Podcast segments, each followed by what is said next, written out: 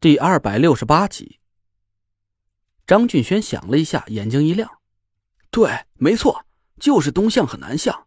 哎呀，累赘啊，还得说是行家一出手就知有没有。你这都算到一期业主的位置了，是不是已经有了解决这件事的办法了？”我摇摇头，拍了拍张俊轩的肩膀：“张大哥，你先别急，我理解你现在的心情，不过具体的解决办法……”还要到现场去看看才能下判断。哦哦，对，我不急不急。张俊轩讪笑了几声，他犹豫了一下，又热切的看着我。雷水啊，那你是怎么知道一期业主都住在东向和南向的？我笑了笑说：“先天八卦离位在东，后天八卦离位在南。既然只有一期业主看到了火光，那就说明他们住的方向啊是离宫。”你猜的没错，这确实啊就是个灵异事件，不然湖里有火光的话，二期业主和物业部的人就会都看到了。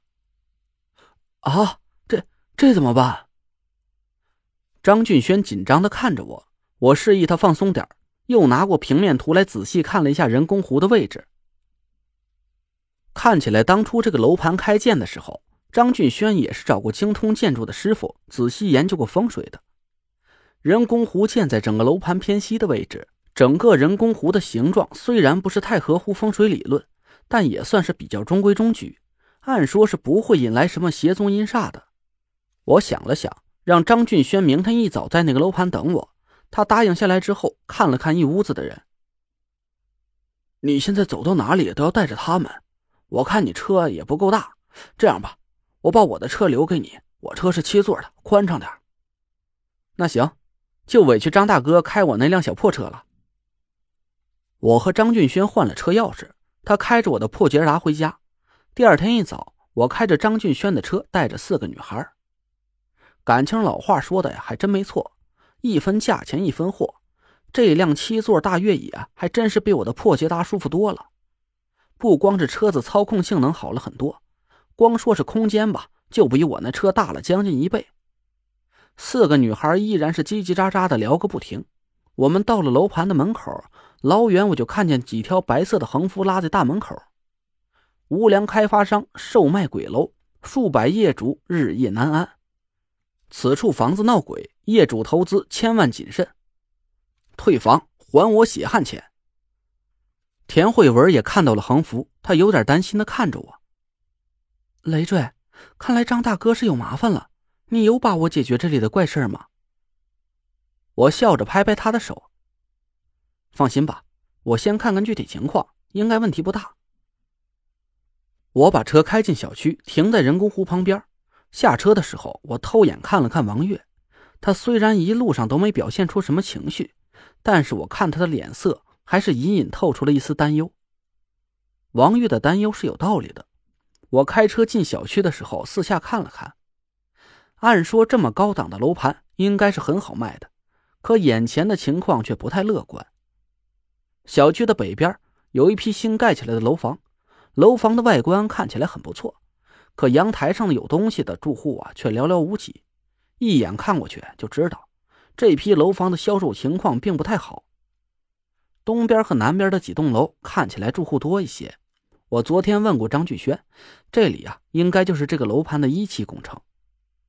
可楼前却停着几辆搬家公司的货车，工人们忙活着上楼下楼搬运物品，看起来是被人工湖里火光吓坏的住户啊，不堪甚忧，已经开始搬离这座小区了。张俊轩早就在这里等着我了，我让他带我们四处看看。张俊轩把我们带到一期楼盘的前面，这里就是能看到人工湖里有火光的位置了，就和你说的一样，全都是东向和南向的房子。我站在一栋楼前，闭着眼睛感受一下四处的气息，却没感觉到有什么不对劲。师傅，麻烦让让。两个搬着一套沙发的搬家工人从我们身边经过，张俊轩重重的叹了口气：“哎，兄弟啊，不是我给你什么压力，可你也看见了，哥哥这次是全靠你了。要是再解决不了人工湖里的怪事恐怕这座小区啊……”就要搬空了。我点点头，安慰了张俊轩几句。我们顺着人工湖走了一圈，我一边走一边释放出神识，仔细的探查湖里的气息。可直到这一圈都走完了，我也没感觉到什么异样的气息。你真的确定这湖里有火光？我疑惑的问张俊轩，他苦笑了一声：“其实啊，我也没亲眼看见，但是我想那几百户业主也不至于串通好了一起对我说谎。”我奇怪的摇了摇头，左手虚抓成爪，一股法力从我掌心里涌出，打在了清晰可见的湖水里。呼的一下，法力在水面上泛起了一道淡淡的虚影。我十指虚化，法力随着我的指头。变成了一道泛着金光的寻音符，妖魔邪宗速现原形！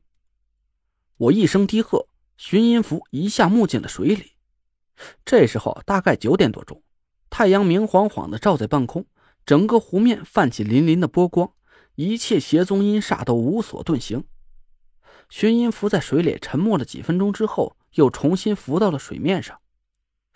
诶，我愣了一下。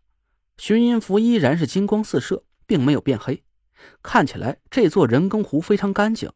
别说没有什么阴煞作踪了，就连个大点的鱼都没死在过这里。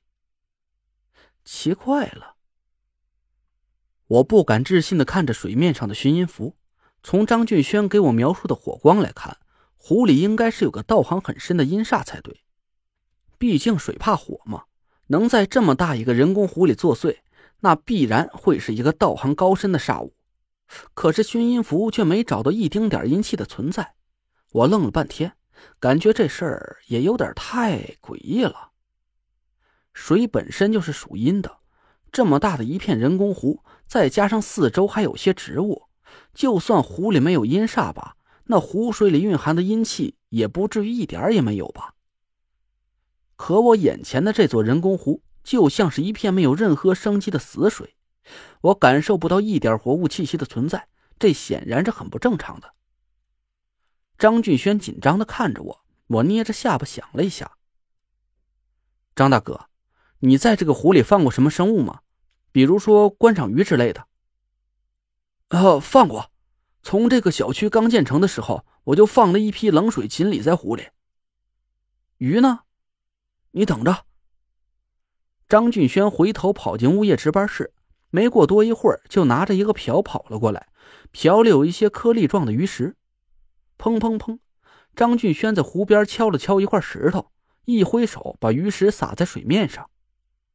平静的水面荡起一层层涟漪，一条红色的锦鲤突然不知从哪冒出个脑袋，紧接着哗啦哗啦哗啦哗，刚才还一片死寂的湖面突然像是烧开的高压锅。几百条各种颜色的锦鲤争先恐后的跳出水面，聚在鱼食周围，欢快的抢食。我惊得眼珠子都快掉出来了。